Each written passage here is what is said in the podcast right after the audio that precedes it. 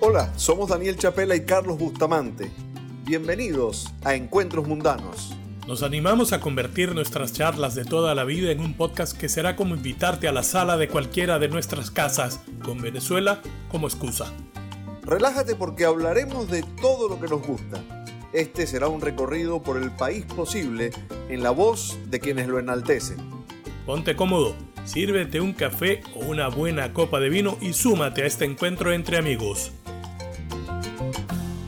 Hola, bienvenidos a Encuentros Mundanos a esta nueva reunión, a esta nueva charla que vamos a sostener con un personaje muy especial que desde el corazón les admito que, me ha sacado totalmente de mi zona de confort. Es una de esas eh, personas que eh, parte de lo más simple para crear lo más complejo, podemos decir así, ¿no? Podemos decir que ve más allá de lo que realmente somos, pero nos explica muy bien, ¿no? ¿Cómo está todo el mundo? No, esta mesa está tripeando. Bueno, estamos hablando de Joanna Hausman. Eh, habría que definirla como actriz, comediante, escritora, youtuber, influencer. Eh, en definitiva, es un poco de todo. Se trata de un personaje que ha alcanzado eh, gran notoriedad. Sus videos en YouTube están rozando ya los 70 millones de, de visitas. Estamos hablando de una cifra más que contundente. Eh, videos que, eh, si pudiéramos sintetizarlo, eh, hablan de la latinidad, ¿no? I wanted to do one of my favorite things, which is describing weird shit about Spanish in English, porque es demasiado de pinga. De, de, cómo, de cómo nos ven a los latinos en Estados Unidos y cómo otorgarles justamente a, a, a ellos una visión diferente yo diría que eh, un poco fuera de los lugares comunes de, lo que suele ser esa percepción, ¿no? Bueno, es una gran promotora de nuestro gentilicio realmente y además se ha comprometido mucho con la causa venezolana. Sí, señor. Bueno, ella nació en el, en el Reino Unido hace 31 años, pero es venezolana. Eh, nada más con escucharla se van a dar cuenta que es venezolana, hija de dos personajes prominentes, de Ricardo Hausman y de Ana Julia Jatar, personajes de, mucho peso eh, en, Venezuela, con grandes logros y grandes méritos. Pero Joana se ha hecho su, propio nombre, ¿no? Eh, hablamos de alguien que en 2016 eh, ganó dos premios Tecla Awards, que, premian el ingenio y, la, producción de material para, para medios no tradicionales, para medios cibernéticos. Se ganó el premio a la comediante del año y a la creadora de contenido del año y bueno, sus, eh, su espacio, los Giovanna Rants, han tenido un gran impacto en el mundo de los videos de YouTube. Giovanna además eh, le ha puesto voz a personajes de, series, de películas de Disney y eh, trabajó para la serie de Netflix Bill Nye Saves the World, en la que digamos que muestra otro, otro registro de, de su trabajo que bueno, va a ser muy interesante que ella misma nos lo, nos lo cuente. Y aunque tiene 31 años, es profesora adjunta del Graduate School of Journalism en Nueva York. Hola, Joana, bienvenida a Encuentros Mundanos. ¿Cómo estás? Bueno, acá súper bien. Por fin hablando con alguien que no es mi esposo. Eh, estoy feliz.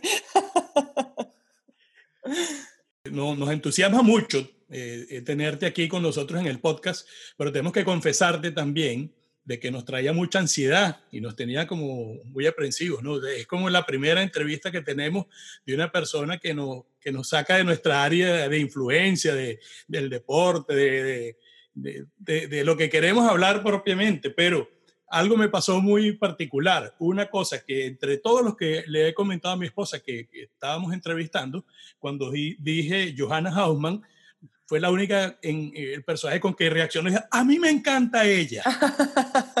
y después, bueno, menos mal, menos mal, si hubiese sido otra reacción no estuviera acá. no, no, no, no. Eso, eso nos hizo cambiar realmente el asunto. Y, y la otra es con mi hijo de 18 años, que después de que, bueno, nos estábamos preparando para entrevistarte, nada, se me ocurrió preguntarle a él que qué te preguntaría, ¿no? Entonces, Bueno, ya vendrá por ahí esa pregunta. Uh, estoy segura que va a ser la mejor pregunta, ya, ya me ya la estoy teniendo. Pero bueno, yo quiero empezar esto, digamos, ubicándonos en, en, en Venezuela, Joana, porque realmente aquí los que tres que estamos aquí en este momento, en este, haciendo este podcast contigo invitada, eh, tenemos un background de ese crisol de nacionalidades, ¿no? De, que, se viajaron, que llegaron a Venezuela. Eh, en mi caso, bueno, imagínate tu padre ecuatoriano, madre italiana, nacida en Argelia, la gente no entiende mucho eso, pero en el caso de Daniel, un background español y el tuyo su, también súper interesante, pues, ¿no? Tu papá eh, o la familia de tu papá, alemanes, ¿no? Judíos y con tu mamá venezolano, cubano. Eh, y entonces, bueno, ¿cómo, cómo, cómo sientes tú ese, ese background de ser parte de, de esa fusión de mezcla en la Bueno, que para- creciste?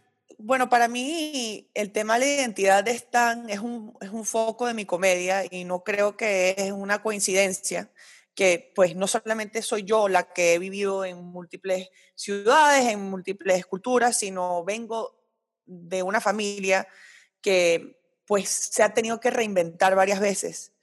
Eh, tal como dijiste, el, el lado de mi papá, pues mi abuela belga, mi abuelo alemán, llegaron a Venezuela. Y déjame decirte una cosa, cuando estamos en Miami y mi abuelo de 93 años se mete en un Uber con un, y, y el chofer le pregunta de dónde es, él dice, bueno, obviamente soy de Venezuela, ¿de dónde más voy a ser? Eh, y el lado de mi mamá, pues, perdió todo con la revolución. eh, pues mi abuela, mi abuelo, pues estuvo exiliado de Venezuela, tuvo que vivir en Chile, tuvo que vivir en Cuba. Entonces, el concepto de, del pertenecer es algo casi que llevo en, mi ADN, que uno lo lleva no importa dónde esté. Eh, y uno se tiene que aclimatizar y está, estar abierto a evolucionar para incorporar otras eh, identidades. Y yo creo que una cosa que me parece muy interesante es que la gente dice, ¿qué porcentaje eres tú de venezolana y qué porcentaje eres tú de... Pero eso no funciona así. Uno puede ser 100% varias cosas. Y creo que ese background de inmigrante me enseñó eso. Y, y la, y la parte venezolana, Joana, ¿cómo, ¿cómo la sientes presente en ti? Bueno, para mí, mi casa, mi hogar siempre fue Venezuela. Eh, aunque yo me eh, nací en Inglaterra, viví en Boston, viví en Washington, D.C., ahora estoy en Nueva York, como que mi casa siempre ha sido Venezuela. Eh, mucho tiene que ver con mis papás. Mis papás se conocieron trabajando para una mejor Venezuela y todo lo que conversan básicamente es cómo mejorar Venezuela.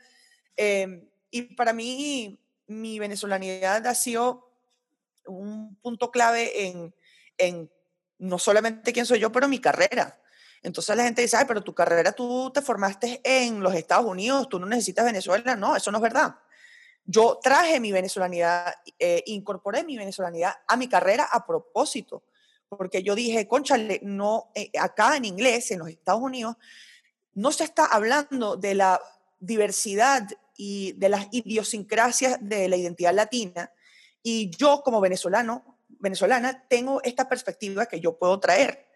Entonces, eh, eh, ha sido un- una parte, esta dualidad que yo antes pensaba que era mm, eh, un, un punto débil mío de, ser venezolana, pero, pero americana, pero americana, pero venezolana, terminó siendo eh, un punto donde yo me afinqué para crear comedia contundente a, pues, a donde la globalización que estamos viviendo en este momento, que pues la identidad y quiénes somos nosotros se está, está cambiando día a día. Hay una cuestión que me llama la atención en esto que dices, Joana, porque así como, como uno puede tener varias identidades y ser válidas todas, hay muchas maneras de ser venezolano también, ¿no?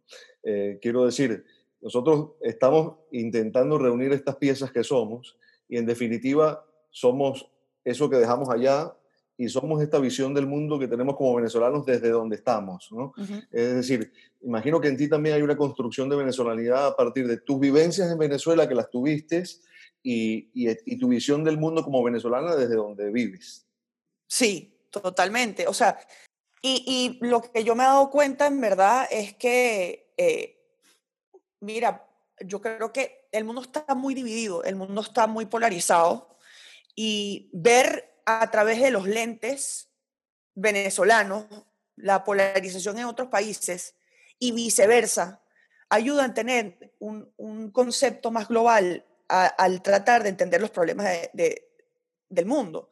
Em, y, siento que o sea, eh, honestamente, yo siento que em, eh, e, esa escolanza que está viviendo tanta gente, porque mucha gente se ha tenido que ir, pero mucha gente se siente todavía venezolano, pero mucha gente también se ha tenido que aprender y entender cultura que no es de uno, yo creo que ha mejorado un poco la manera que nosotros nos podemos em, no solamente celebrar, pero también criticar, ver qué podemos mejorar en nuestra cultura y estar abiertos a eso y simultáneamente decir, wow, esto de, mi cultura es algo que yo no lo veo en otro lugar y me parece importante continuar de, celebrar, de, crear, de hacer, de enseñar. Eh, creo que estamos como que mucha gente está viviendo una fusión, no, una, no un divorcio, es una fusión de identidad.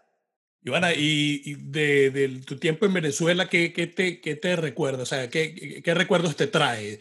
Eh, el tiempo mm. que estudiaste, tu, tu, formación en Venezuela, ¿cuáles son tus recuerdos más, digamos, susceptibles pues, de emocionarte? Yo, yo de pequeña, yo, me, yo cambiaba de colegio cada dos años, me mudaba cada tres, o sea, era constante el nivel de cambio. Y me acuerdo que pues en, en séptimo, sexto grado, la gente me preguntaba de dónde era yo o qué era yo y era, no, no, no había un, o sea, no, no, les, no les podía responder bien. Iba a Venezuela, o sea, yo me sentía súper venezolana en los Estados Unidos y en Venezuela me llamaban la gringa y en los Estados Unidos me llamaban la latina y yo llego a un punto que, o sea, yo, yo en verdad yo no sentía que yo era nada. Además, era judía, pero no creía en Dios. Entonces, así como que, bueno, pero por lo menos dame algo, pues. Y entonces, cuando yo llegué a Venezuela, eh, así, con un, poquito de acento, ¿sabes?, en, en, español, y mi mamá me dijo, ¿sabes qué? Te vamos a, te vamos a mandar un campamento en los llanos venezolanos. Te vamos a dejar en los llanos venezolanos. Es más, ni vas a estar en una caña, vas a estar en una carpa con un montón de niños venezolanos y, y, y chao. Y ese momento yo creo que para mí fue como un, un punto clave en mi formación, porque fue una situación en la que ya yo no tenía comfort zone, ya yo no tenía la casa donde yo regresaba, ¿no? Yo era ya metía, metía en la vaina. Y me acuerdo que mi mamá me vino a, recoger y me dijo, conchale, yo no lo podía creer, tú estás casi morenita, estás como que, mira la vete para acá, o sea, no, te, no, te, reconocía, pero esa historia es una, una, pequeña historia, pero lo que, lo, que quiero, lo que quiero llegar a esto es que fue como, eh, fue como la, e, el fundamento que yo tenía venezolano se, se estableció y se, y se formalizó en mí, porque esos años, no solamente es que yo estaba muy ligada a mi familia, veía a mi familia todas las semanas, creé amistades que pues son mis mejores amigos hoy en día, pero también iba a marchas, también eh, formé parte de la pelea política, también este, tuve que vivir eh, esos momentos de, complejidad política. Entonces yo creo que eso me, formó a mí también en términos no solamente de, de, sentirme venezolana, pero también de entender que yo jamás, aunque soy, decidí ser comediante, puedo dividirme de los problemas del mundo y me encantaría usar la comedia para poder reflejar esos problemas del mundo. Y veo a, muchos amigos que crecieron en, en, Canadá con todo perfecto, con todo lindo, con todo, ¿sabes? Bueno, tienen sus problemas, pero al final del día, en comparación, eh, un niño de 15 años en Canadá quizás no está yendo a marchas y no los están secuestrando y no. Y yo creo que eso de vivir ese momento eh, no fue una tragedia, al revés, para mí fue una experiencia fundamental en cómo yo veo el mundo. Entonces, eh, yo le doy gracias a Dios que yo pasé esos años eh, de regreso a, en Venezuela, en Caracas. Y ahora que dijiste cuando decidí ser comediante, hemos tenido ya historias, hemos escuchado por lo menos de Miguel Ciso, de que dejó la ingeniería eh, por, por, ser músico. Nela Roja dice que en plena carrera de periodismo, dice, no, ya yo lo que quiero es dedicarme a eso. ¿Cómo fue ese, esa historia cuando la hija de Ricardo Hausman y Ana Julia Jatar, yo creo que aquí me voy a ganar unos puntos con tu mamá, la, la, pregunta al revés, eh, ¿les avisa de que quiere ser comediante? Em, pues yo siempre fui como soy, o sea que siempre estaba haciendo stand-up. Mis papás invitaban a toda esta gente importante del, del, Banco Mundial y yo salía vestida como Woody Allen a hacer un set de comedia. O sea, nunca fue una sorpresa qué es, qué es lo que yo quería hacer. Eh, y mis papás siempre pues me dijeron que lo más importante en la vida es encontrar algo que uno disfruta. Y entonces para ellos eh, no fue ninguna sorpresa cuando yo les dije y entré a la universidad y yo dije que yo quería estudiar literatura, teatro e historia. y ellos dije, ok, y todos los demás dije, mi amor, estamos en una recesión. Estas tres carreras no van a dar ningún trabajo. Em, pero para mí el momento en el que como fue claro exactamente qué es lo que yo quería hacer. No era así como que, wow, yo pensaba que yo quería hacer eh, ingeniería industrial y ahora no, para mí era, yo quiero escribir obras de teatro y actuar. Y eh, eso se convirtió en, quiero ser comediante, porque me di cuenta que todo lo que yo escribía, yo empecé a escribir obras de teatro en bachillerato, todo lo que yo escribía y todo lo que yo quería actuar era comedia. Y yo me acuerdo que una vez mm, yo dije, no, pero ya va, si yo quiero ser actriz, yo tengo que hacer cosas serias. Entonces me metí en una obra de teatro súper dramática, donde yo lloro y el bebé, y me pierdo mi bebé en la Segunda Guerra Mundial, una cosa así súper intensa. Y, y, y, lo hice bien y me gustó, pero, pero, pero nada que ver. Yo como que, pero ya va, pero ¿dónde? No, no disfruté esto como yo disfruto lo que yo hago normalmente. Y ahí me di cuenta que pues todo lo que tiene en común, lo que yo me encantaba escribir, lo que me encantaba actuar, lo que me encantaba hasta producir, era comedia y consumir. Entonces, luego de la universidad, yo me fui para Chicago, el, el Teatro Second City, que es un, a donde se formó Tina Fey, donde se formó Horatio Sanz, este, eh, Stephen Colbert, Steve Carell. Eh, y cuando estuve ahí me di cuenta que la palabra comediante es una palabra que, que carga mucha, mucho. Eh, carga el concepto de la actriz, de, la productora, de la escritora, de la directora, en solo una palabra. Eh, y lo único que tiene todo esto común es que utiliza el, humor para no solo entretener, pero para educar. Y ahí es cuando yo me di cuenta que eso es lo que yo quería hacer. Con una palabra eh, describía todo lo que yo quería hacer.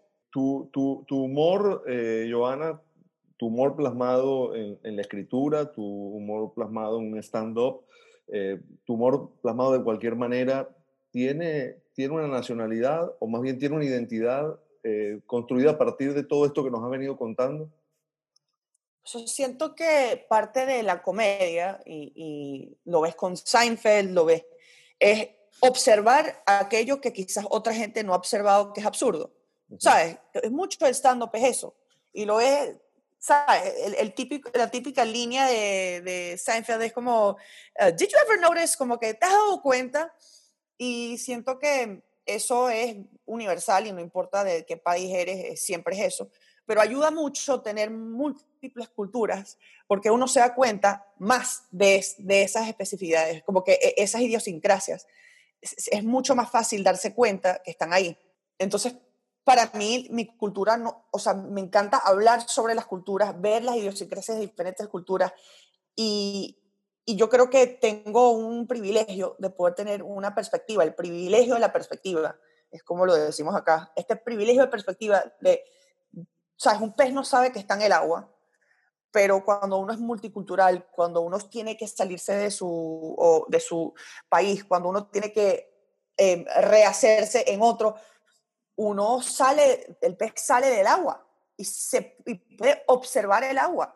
Y como comediante, eso pues ha sido una fortaleza porque o sea, me, ha ayudado demasiado este concepto de múltiples identidades aunque yo no soy de Inglaterra, nací en Inglaterra y puedo burlarme del acento inglés porque lo puedo hacer gracias a que mis papás me tuvieron ahí. Como que... Leamington Spa, no es cualquier cosa. Royal Leamington Spa, yes, darling. It's not just any spa. y Nueva York, eh, Giovanna, hablas mucho de, de ese amor, dolor, esa relación, pasión, odio con Nueva York. eh, sigues en Nueva York, ¿por qué? Porque es, es eso, el gran escenario. O, sí, yo siempre digo que Nueva York es como estar enamorada de alguien que me odia, porque me encanta esta ciudad, pero no me necesita. Y me está tratando de convencer que de que me salga. Entonces, eh, mira, a mí me encanta Nueva York por varias razones. Obviamente siento que pues acá está el talento que está aquí es una cosa impresionante y a mí me encanta poder aprender de aquellos que son mejores que yo en algo y acá hay mucha gente mucho mejor que yo en todo lo que hago y eso es eh, muy importante yo creo que para mí, para mi evolución. Eh, pero también es, es uno de los pocos lugares donde yo me he sentido en casa en mi vida. Eh, de, todas las veces que yo me he mudado, que he tenido que eh, incorporarme a, a, un ambiente nuevo, es impresionante como un lugar tan hostil como Nueva York puede sentirse tanto como casa. Y creo que tiene que ver con que acá la identidad es plural. Eh, y la diversidad que existe acá de experiencias, de, de países, de, de, idiomas, de puntos de vista, es algo que para mí me ha dado cuenta que es lo que a mí me hace sentir en casa. Eh, y no me imagino en este momento de mi vida, ni en, pues, ojalá en muchos años, no me imagino en otro lugar. Argentina's boludo means stupid man with big balls. Venezuela's huevón means something about balls again. And Colombia's marica, uh, let's just say like it translates to a slur, so I'm not going to say it. ¿Cómo te resulta, Ivana, conectar desde el humor con culturas tan distintas? Hablo por, por, sé que estoy generalizando si hablo de cultura anglosajona o cultura latina, porque lo latino también es muy amplio, pero sí. ¿cómo, ¿cómo, te resulta conectar desde, desde, desde eso que es tan, tan especial, que es el sentido del humor en una cultura? Hmm. Bueno, debo decir que diferentes cosas eh, funcionan para diferentes culturas. Eh, hay videos míos que, que pegan en Brasil, ponte tú, y en el resto de Latinoamérica y los Estados Unidos, pues no. Tengo otros videos que, aunque son algo muy específico de cómo, cómo cantan los venezolanos cumpleaños feliz, y aunque yo esperaba que eso solamente lo iba a ver los venezolanos, pues llegó a 8 millones de, de reproducciones en 24 horas. Entonces, mira, yo, yo no sé muy bien cómo responderte esta pregunta. Lo que yo sí te voy a decir es que lo único que yo me he dado cuenta que funciona es, eh, eh, es crear algo que viene de, mi, de una realidad. O sea, pues cuando yo vivo algo y me doy cuenta de que algo es absurdo o algo me parece interesante o algo me parece raro o algo me pasó por, por, por que mis amigos americanos no entendieron esto, normalmente esa realidad eh, se puede convertir en un chiste. El momento que no funciona, que me ha pasado en el pasado, es, conchale, yo le quiero llegar a la audiencia eh, anglosajona que está aprendiendo español. Ok, ¿qué puedo hacer yo para, para llegarle a esa audiencia? Eso jamás me ha funcionado. Porque eso es llegarle a la audiencia antes de tener la idea. Y la idea normalmente, cuando viene de un lugar genuino, ahí es cuando pega. Y, y, yo creo que mucha gente no sabe que la comedia, la comedia que funciona, funciona porque es genuina. Entonces, no importa eh, dónde pega cuando es genuina, cuando mi idea viene de un lugar de realidad, de verdad, de una verdad, eh, me sorprende las culturas que, que, se afincan a eso. Me siempre me ha sorprendido. Eh, pero creo que eh, hay que cambiar el switch. Cuando yo tengo una audiencia mayoritariamente venezolana y me estoy presentando en la tarima de George Harris. Coño, después de seguir a George Harris tengo que gritar, ¿sabes? Eso es una realidad totalmente distinta a los shows que yo acá, hago acá con gente que mayoritariamente no habla español, de diferentes partes de los Estados Unidos y internacionales, y, y pues los chistes que yo hago en una tarima donde explicar qué es Venezuela no hace falta, a yo tener que dar pues una explicación intensa de por qué yo me llamo Joanna Houseman, por qué soy de Venezuela, qué, qué es Venezuela, por qué es complejo. O sea, esos dos sets completamente distintos. Y hay que, pero, que, pero ambos sets vienen de mi verdad. Bueno, tan es así que, que, que, creo que toda esa campaña pro Venezuela que, que iniciaste ya hace algún tiempo eh, te ha llevado no solamente a, a, a, digamos, a fusionar lo que es tu comedia con presentar una gran realidad, pues, y eso también ha, te ha abierto o le ha, le ha abierto a mucha gente, digamos, la realidad y ha dado a conocer a Venezuela de alguna forma. Sí, me, o sea, a, a no solamente de, de, explicar, porque yo también he explicado, pues, la situación política, la situación económica, eh, por qué estamos como estamos, eh, utilizar mi plataforma para eh, organizaciones que están haciendo cosas impresionantes en Venezuela, pero también dividir un poco la identidad venezolana de la tragedia y, y poder celebrar y poder em, tener un video que uno le puede enseñar a su amigo inglés y decir, mira, esta es mi cultura para que la entienda, versus qué tragedia lo que estamos viviendo. No, no, perfecto. Entonces, es, esas dos cosas yo, eh, las tengo muy presentes. Y una cosa que me encantó honestamente es a veces, no te, ni tengo que hablar de Venezuela, pero puedo decir, bueno, yo como venezolana en, en un show eh, X que yo hago y yo siento que estoy representando un país que pues quizás no tiene tanta representación. Eh, entonces ha sido para mí muy importante seguir seguir representando ese país, aunque llevo 12 años fuera, eh, seguir representando ese país como pueda. ¿Cómo, cómo ha sido la, la, relación, Joana, a partir de, de, todo tu material con la, con la Venezuela que, que sigue en Venezuela y la Venezuela de la diáspora? Eh, uh -huh. ¿Es muy diferente? Qué buena pregunta. Durante esta cuarentena la verdad es que me he conectado muchísimo con varios comediantes en Venezuela y he colaborado muchísimo con ellos y he llegado a conocer a muchos nuevos comediantes haciendo comedia que a mí me parece muy buena.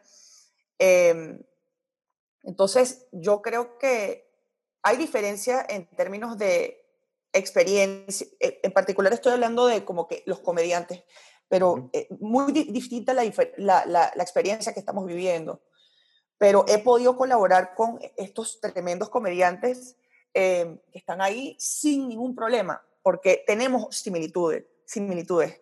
Eh, ahora, es verdad que a veces me ha costado un poco eh, tener que traducir puntos de vista a diferentes audiencias. Y alguna gente que pues no, no ha estado en los Estados Unidos, no ha vivido en los Estados Unidos, y solamente ha, visto los Estados Unidos desde un punto de vista de Venezuela, desde de el punto de vista venezolano, e, es muy difícil luego hacer comedia sobre los problemas de los Estados Unidos sin que se politice. Y eso ha sido muy difícil. Y me ha pasado, y el año pasado me pasó lo inverso, hablar sobre Venezuela en un país, acá en los Estados Unidos, súper polarizado, eh, fue muy complicado porque, eh, no, porque ambos grupos, y estoy generalizando, esto es un, una minoría, pero pues una minoría que me hicieron la vida bastante difícil en Twitter, sí. pero esta gente eh, no, no, ve, no ve la complejidad de, de esta biculturalidad que estoy viendo yo, que está viendo mucha gente, que es que nosotros entendemos, vivi hemos vivido en dos países y entendemos la complejidad de que, qué significa eso. Y siento que a veces es difícil explicar el, el setup y el punchline para que la gente entienda. Y entonces escuchan el setup y el punchline y lo politizan. Y entonces me llaman, eh, bueno, doy un ejemplo, yo hice un chiste sobre Melania, Melania no Melania Trump, perdón, eh, Ivanka Trump, es un chiste sobre Ivanka Trump, con todo el tema de Goya con X, hizo un chiste, y pues me sí. cayeron encima un montón de venezolanos llamándome pro Maduro. Bueno, pero ya va. O sea, no, no podemos vivir en un mundo en el que estamos tan polarizados que un chiste me quita y todo lo que yo he hecho toda mi vida porque estoy criticando algo en, en la sociedad donde yo vivo. Y eh, me ha pasado con los americanos, yo que creo contenido es, contra Maduro, que el momento que yo hice algo, dije que lo que pues hizo Trudeau, lo que hizo la Merkel y lo que hizo Trump, que también dijo que Guaidó era el presidente legítimo, pues me cayeron encima acá los liberales llamándome una fascista. Entonces, cóchale, eh, es un poco difícil vivir en, las, matices en un mundo tan polarizado y además bicultural, porque las los, los, pequeños, los detalles se pierden en un mundo de blanco y negro. Y, veo lo blanco y negro todos los días moviéndome de una cultura y de otra. No veo los grises en muchas de estas ocasiones. Y eso me tiene muy preocupada. Sí, siempre se habló del, del, humor venezolano como, como algo que formaba parte o que forma parte de nuestra identidad. Y con esto que dices, me da la impresión de que, de que el humor se nos ha contaminado. O sea, yo, para mí, eh, no es el humor en este, en este ejemplo que fue el problema, uh -huh. es la incapacidad de entender el punto del humor eh, y ver el humor. Y, es muy complicado y yo siempre hablo de esto porque yo también tengo un punto de vista bastante eh, fuerte que yo siento que el humor no se debería usar para, para herir a aquellos en una sociedad que ya están hiriendo, que no porque no se debe, sino porque simplemente no funciona, no es cómico. O sea, sí. no, no funciona, la gran 99% de las veces no funciona, déjame decirles, cuando alguien está mal en una sociedad y utilizas tu chiste para atacar a esa, a esa minoría, simplemente es que no da risa. Entonces no es que, pero simultáneamente, mucha de la gente que dice que hay que, que pues el humor eh, no debería tener límites y el humor no se puede censurar, esa misma gente, honestamente, me ha atacado por, y, me ha dicho que me, me, deberían deportar por hacer chistes contra aquellos que ellos, ellos con, contra ellos con los cuales ellos están de acuerdo. O sea, ¿entiendes lo que estoy diciendo? Sí, sí, sí. Es una moral por conveniencia momento.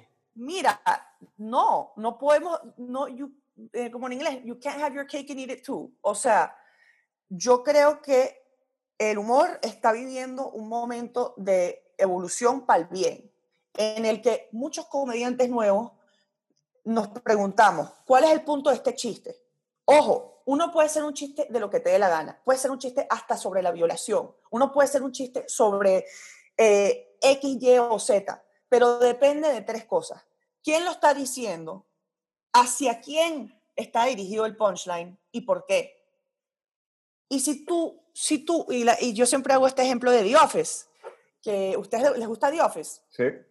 Bueno, la gente me dice, bueno, tú quieres censurar, mira The Office, tu show favorito, pero ellos se burlan de todo. Yo digo, no, sí, es verdad, se burlan. Mira, tienen un episodio donde Oscar, el, el, personaje gay, tiene que pasar por un montón de situaciones muy complicadas.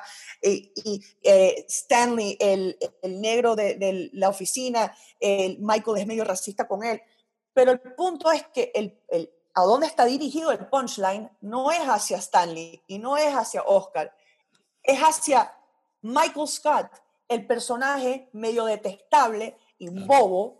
Y de ahí, ahí, por, por esa razón pueden hacer esos chistes. Y por eso te ríes porque no te estás riendo sobre no te estás riendo del racismo ni te estás riendo de la homofobia, te estás riendo de un personaje tan ridículo. Entonces, esto de que crear comedia para el bien y crear comedia eh, consciente socialmente significa censura, no, significa un cambio solamente de dónde está dirigido el punchline y, y ya, y más nada. Y yo no entiendo por qué la gente está tan aferrada a, a, a, seguir haciendo comedia que honestamente, en mi opinión, no hace, no hace bien. Iván, hace ratico nos comentaste que estabas grabando un animado, ¿no? Y, sí. y hace poco eh, tuvimos aquí a, a, Luis Carreño, la voz de Bob Esponja en, en español. No puede ser. Sí, sí, sí, bueno, lo puedes escuchar pronto. ¡Wow! ¡Qué emoción! y entonces, bueno, Luis nos explicaba que él, cómo, o sea, le preguntamos cómo construía su personaje y, y bueno, lo, él lo miraba, le parecía que podía hablar así, allá, que tenía que ser más grave, más agudo. Pero yo te quiero hacer la pregunta a la inversa a ti. ¿En qué personaje te ves tú o qué características tendría un personaje animado que sea la, la, la personalidad de Joanna Hampton? Bueno, me da mucha risa que me lo preguntas así porque hace, hace, unas, unos, hace como un año Pixar eh, me, me contactó y me dijo, mira, creo que tenemos un personaje para ti. Y me metí, fui al booth, fui, fui a pues lo que yo pensaba que era una audición y no, no era una audición, era ya, pues me habían ofrecido el trabajo y eso es otra historia para otro día. Eh, y me metí en el booth y me, me dieron el, el, guion y me dijeron, mira, este es el guion, pero no tenemos idea quién es, quién es este personaje, no sabemos su punto de vista, no entendemos muy bien cómo representarla. ¿Por qué no improvisas y ahí vemos qué sale? Y de ahí salió un personaje muy parecido a mí, de dos cabezas, no puedo decir mucho más, pero un personaje de dos cabezas, con dos personalidades, eh, y me da risa que lo que salió fue un reflejo bastante como que psicoanalítico de quién soy yo. Y lo que salió fue, fue pues eso, un personaje con, con dos lados, literalmente, porque tiene dos cabezas, eh, que, que, trata de, de, seguir por la vida haciendo lo mejor que, lo mejor que puede, pero, pero pues está como que eh, las cabecitas, una, una se la empuja por un lado y la otra la empuja para el otro lado. Entonces eso ya existe y ojalá salga en el 2021. Pronto en su cine de confianza. Sí, sí, ojalá que sí, ojalá que sí. Claro que sí. ¿De, de dónde nace la inquietud, eh, Joana, de, de llevar lo, lo, latino como leitmotiv de, de tu producción? Eh, pues, eh, cuando yo tenía como que 20, 20, 22 años, yo estaba haciendo comedia bastante general americana. Uh -huh. eh, y como era tanto trabajo explicar quién era yo y por qué en un set de cinco minutos yo paré, yo, yo dije, no, bueno, mejor hago chistes de X, las bol la bolsa grande donde metes todas tus bolsitas, o sea, sabes, como que cosas bobas. Y de repente yo hice un stand-up set sobre mi mamá, sobre mi mamá que venezolana, yo digo como que mi mamá venezolana, que también tiene elementos judíos, como que, ¿sabes? Y, y es, ese stand-up fue un hit, fue la primera vez que yo me monté en un escenario, habla, así en stand-up, y que sentía que tenía toda la audiencia conmigo. Me di cuenta que pues eso es algo que yo tengo que nadie más tiene. Y eso es algo que todo comediante necesita encontrar. Tú no eres, yo no soy la mejor escritora, yo no soy la persona más cómica, yo no soy la mejor actriz, pero yo soy la única, yo, y soy la única persona que puedo quizás averiguar los chistes que estoy averiguando. Eh, esa es mi diferencia. Entonces, luego de ese stand-up, yo me di cuenta que yo tenía algo que aportar más allá de solo los chistes del día a día, sino chistes de quién era yo. Y cuando empecé a hacer contenido en Internet, me di cuenta que, que, había una necesidad de este tipo de contenido, que mucha gente se había reflejado en, en mis videos, aunque no eran venezolanos, aunque no eran mujeres, aunque no eran eh, americanos, aunque no eran, ¿sabes? El aunque no, no, no importaba. Eh, porque yo siempre tengo este dicho, que dentro de lo específico eh, vive lo, uni lo universal, que lo más específico que tú eres con tu punto de vista, más personas se van a ver reflejadas en esa experiencia porque viene de esa verdad que estamos hablando antes. Una verdad que tiene un poco de frases acuñadas, ¿no? Y que además en esta cuarentena, yo no sé si, si, si, si esta frase es una de las más cantadas, si revivió o estar gritando que ladilla volvió a ser, you know, trendy. Me da ladilla. Trending no, topic. Pero increíble, increíble porque aquí pasamos todo el día cantando la canción, cuando se te mete en la cabeza algo. No. ¿Cómo, fue, ¿Cómo fue eso con, con Ricardo? ¿Cómo, ¿Cómo se dio? Bueno, primero que todo, Ricardo es un comediante súper talentoso y un músico brillante. O sea, ese chamo, yo vine con unos chistes y el tipo agarró su guitarra y empezó a, y, y agarró la, el, el, flow tan rápido, me encanta, o sea, ver a comediantes que además son buenos en música, para mí es como que me da unos celos horribles. Eh, bueno, yo siempre, a mí me encanta colaborar. Yo creo que eh, la colaboración es como que tierra fértil para las mejores ideas que uno puede tener porque tiene a alguien con otro punto de vista y perspectiva ayudándote. Eh, y nada, yo, yo y Ricardo nos conocemos desde hace unos años eh, y, y estamos tan fastidiados en la casa y yo dije, esta es una oportunidad perfecta para colaborar. Y me da mucha risa que tuvo que, tuvo que hacer una cuarentena global para colaborar y crear contenido con esta gente que no vive en mi, mismo, en mi misma ciudad. Y, ¿sabes? Qué, qué interesante que, que, las limitaciones, las limitaciones en verdad yo siempre digo que son el, el amigo, no el enemigo de la creatividad. Y esta limitación de simplemente no poder ver a nadie hizo que yo me abrier, se me abrieron las puertas a todo el mundo. O sea, hice este video con Ricardo. Ricardo está en Caracas y yo estaba en Massachusetts y, y trabajamos y creamos este video musical juntos. O sea, yo no sé si, si en, no, en no cuarentena mmm, se nos hubiese ocurrido intentar y averiguar una manera de colaborar y crear un video juntos, mi, miles de, de, de, millas en separación. De separación. Eh, pero fue una experiencia que me abrió los ojos de que eh, hay, si, uno, si uno tiene una buena idea, la limitación no te puede parar. La limitación te puede hacer, o sea, en verdad puede crear un producto aún mejor. Y yo creo que eso fue lo que pasó con ese video. Y realmente un momento preciso, porque de verdad el sentimiento de todo el mundo fue, mientras todo el mundo te estaba diciendo, bueno, hay que tener paciencia, eh, poco a poco, vive un día a la vez. No, no, qué ladilla. Y, y sabes, me, me, interesa mucho porque yo dije, bueno, esto solo es lo que, lo que estábamos hablando, Daniel, lo que tú me habías preguntado lo, eh, hace un momento de, de las, ¿sabes? ¿Qué cultura, qué humor pega con qué cultura? Concha, de la palabra ladilla es únicamente venezolana. Ese video tiene casi un millón de reproducciones y, y me escribieron amigos de Brasil, de Colombia, de México y que claro. Puerto Rico me dijeron como que, ay, pues Joana Bitsudio, ay, no, pues qué ladilla, qué palabra más divina. Y yo como que, pero ¿qué es esto? Una palabra, y ahí es donde yo digo, mira, la ladilla es una palabra únicamente venezolana, no hay palabra más específica que ladilla. Y con esa, con esa palabra logramos pegar universalmente. Eh, hay, hay una frase que te escuché un par de veces citando a tu abuelo, eh, las cosas no se comen tan caliente como se cocinan, ¿no? Sí. Te debo confesar que esa es la frase mía de la pandemia, porque fue un descubrimiento, eh, lo, todo lo que encierra esa frase, ¿no? Sí. Y, y, pensaba en la frase y pensaba en otras cosas que te escuché o que te leí respecto a tu manejo de la ansiedad. Y, y, y esta es una frase como que sirve de, de, de, de mantra para combatir la ansiedad, ¿no?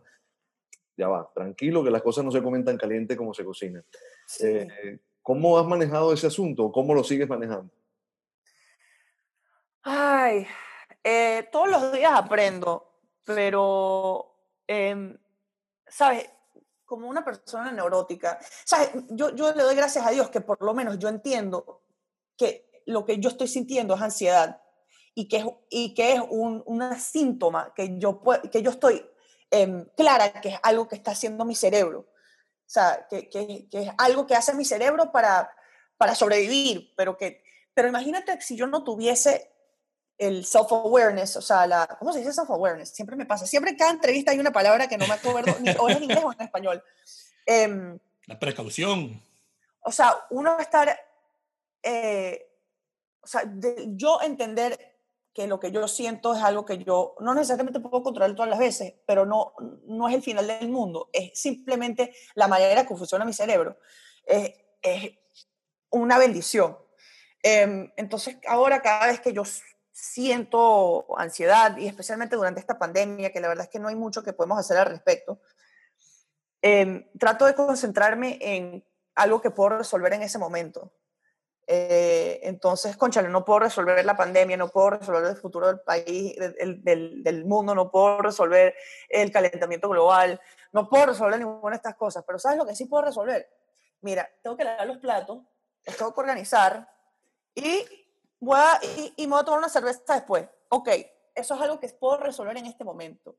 Y, y yo creo que vivimos en un mundo en el que los, los, las acciones grandes, son lo que posteamos y lo que celebramos, pero a veces las acciones pequeñitas de tu día son los que te pueden nivelar.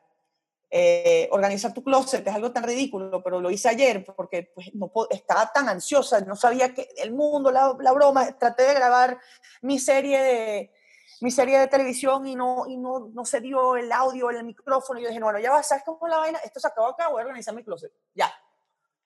Eso es algo que yo puedo controlar. Eh, entonces, ¿sabes? No, no, no, buscar las grandes cosas a veces y buscar las pequeñas cosas es, eh, ha, sido, ha sido bastante liberador, liber, liberador para mí. Hay algo que me despierta curiosidad y tiene que ver con, con, la repercusión de tu trabajo, ¿no? Eh, hablamos de 70 millones o más de reproducciones en YouTube y, y, y, todo lo que generas en el resto de redes, ¿no?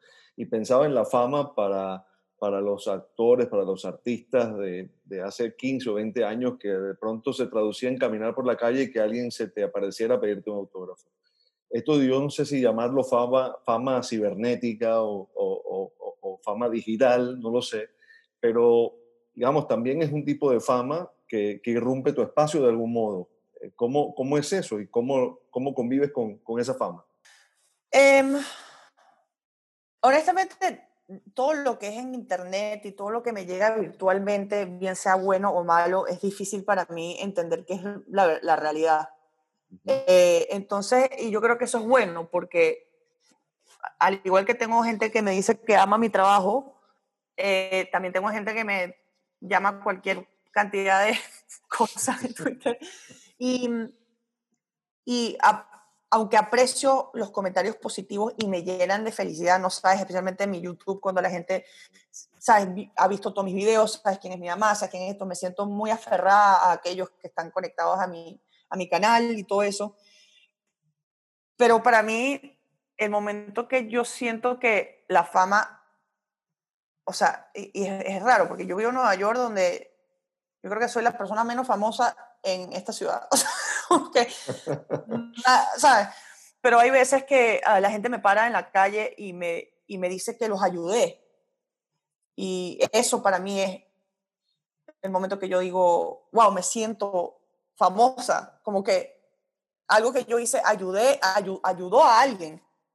O sea, eso, eso a veces es difícil de tener esa perspectiva cuando yo estoy escribiendo un video sola y filmo ese video con mi primo y lo monto y estoy sola cuando se monta y voy a cenar y no, no veo más nadie. O sea, es, es muy, es muy aislado el tema del, de crear contenido en el Internet. No, uno no tiene una audiencia que le, le ve la cara y, lo, y uh -huh. lo está aplaudiendo, uno está muy solo. Entonces cuando en la vida real alguien se te acerca y te dice, esto me encantó, esto me ayudó. Es como, eh, eh, de, luego de que eso me pasa, luego pasa unos días como que en verdad leyendo mis comentarios en YouTube y, y, en verdad entendiendo, esto es un ser humano que me escribió esto, una persona en su casa, alguien tomó su tiempo de ver mi video y dejar un comentario.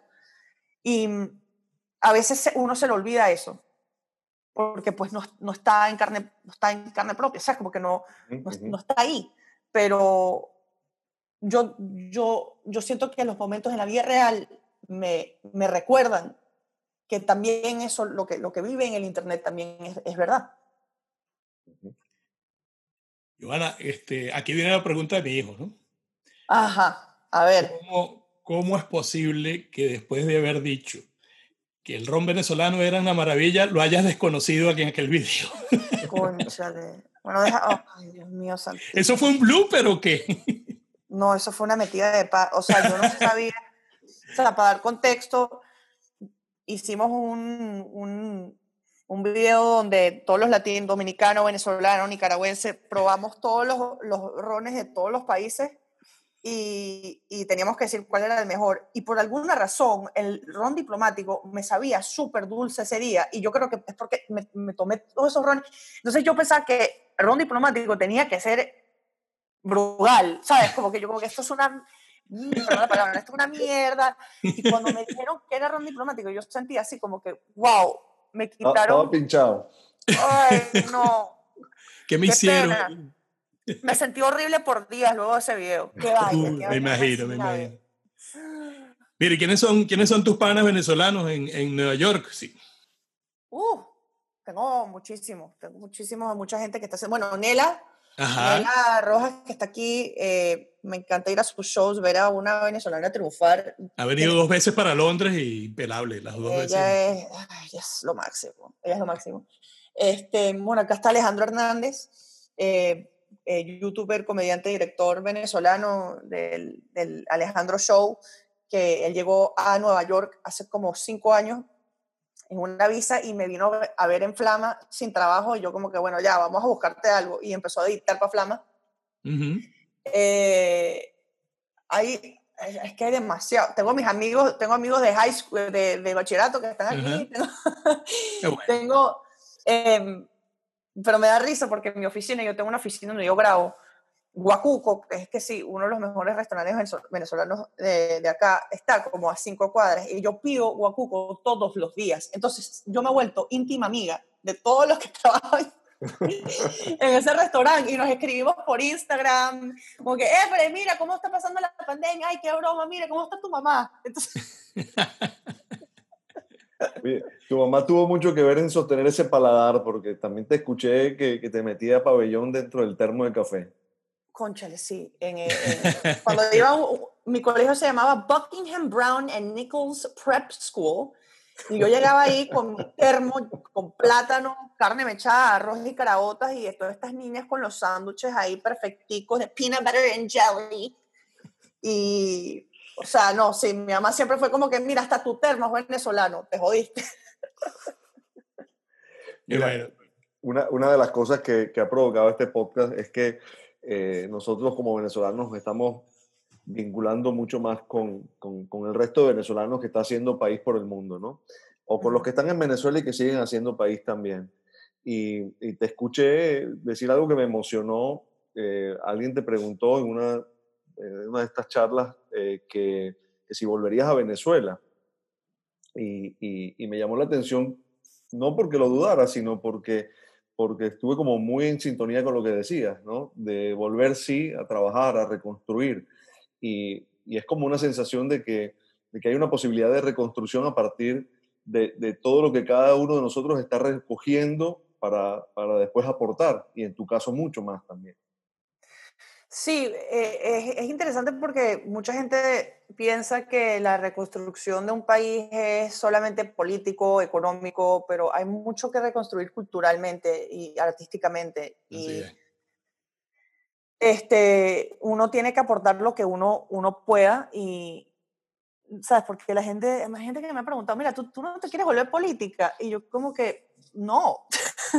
eh, sí, yo soy muy o sea, tengo mucha pasión eh, para reconstruir mi país, pero eso no significa que yo tengo que cambiar lo que hago. Al revés, yo creo que hacer lo que hago en mi país o poder incorporar mi país en lo que hago es, eh, es, es una forma de reconstrucción. Me encantaría, uh -huh. bueno, cuando hace un año que como que se venía, había un, como que este sentimiento de, de esperanza, eh, de, de quizás íbamos a salir de esto, ya yo me empecé a a mentalizar en la posibilidad de regresar para un proyecto, para crear una, vender una serie, o sea, eh, filmar desde Venezuela.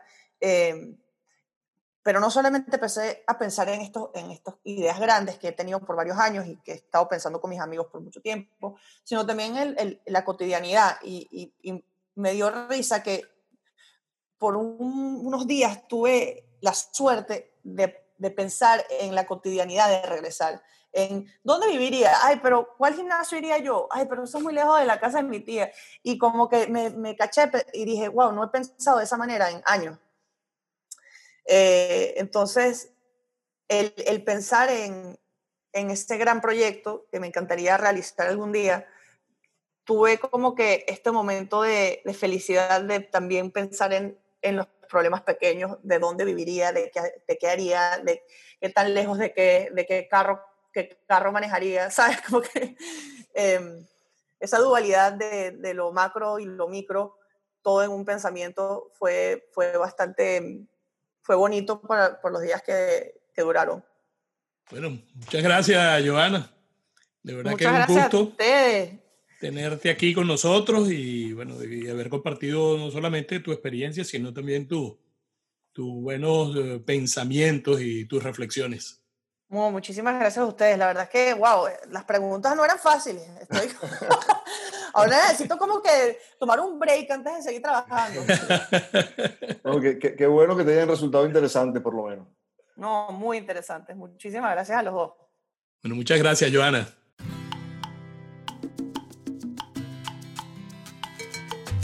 Esto fue Encuentros Mundanos.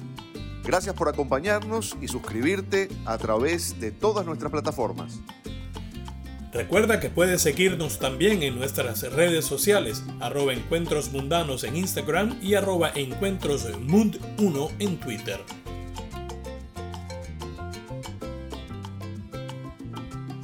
Nos quedamos para la sobremesa. Abrazo inmenso y bien venezolano.